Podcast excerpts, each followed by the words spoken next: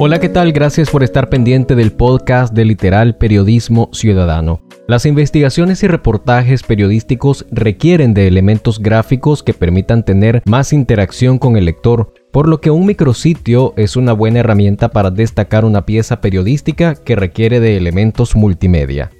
Un micrositio es un sitio web adicional que extiende o amplía la información y funcionalidades de un sitio web principal. Normalmente un micrositio está vinculado al sitio web principal, pero se centra en solo algunos puntos específicos.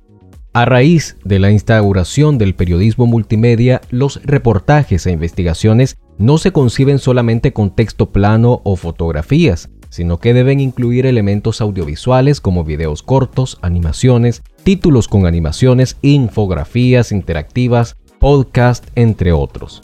Por esta razón, las organizaciones que financian investigaciones u otras piezas periodísticas establecen como requisito la inclusión de costos por producción de un micrositio. Además, el micrositio permite contar varias historias sobre un mismo tema de una forma paralela, es decir, que las historias puedan ser divididas en entradas para no abrumar al lector con la extensión de un contenido.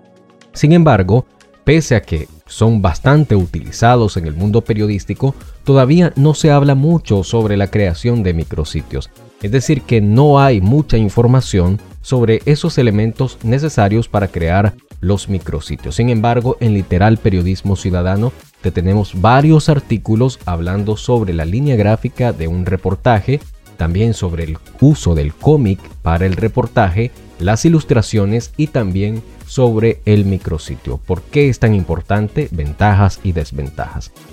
Las ventajas serían porque ayuda a diferenciar un contenido que lleva más proceso de elaboración o de producción que un contenido de nota diaria.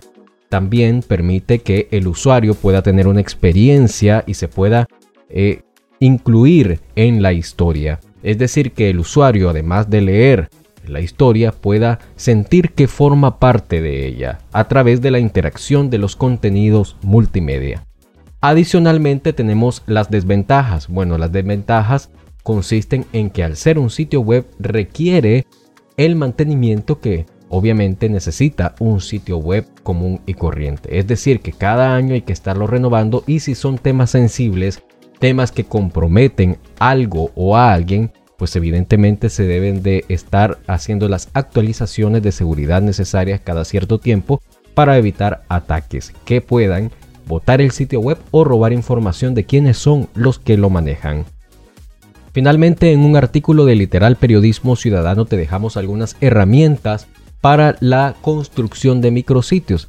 Si bien es algo costoso que un desarrollador web pueda armar un micrositio, hay herramientas gratuitas que permiten la creación de micrositios para reportajes e investigaciones, que son bastante flexibles y bastante accesibles. Te las dejamos en la descripción. Si te gustó este episodio, recordá darle me gusta, compartirlo con tus amigos y seguirnos en nuestras redes sociales. Hasta la próxima.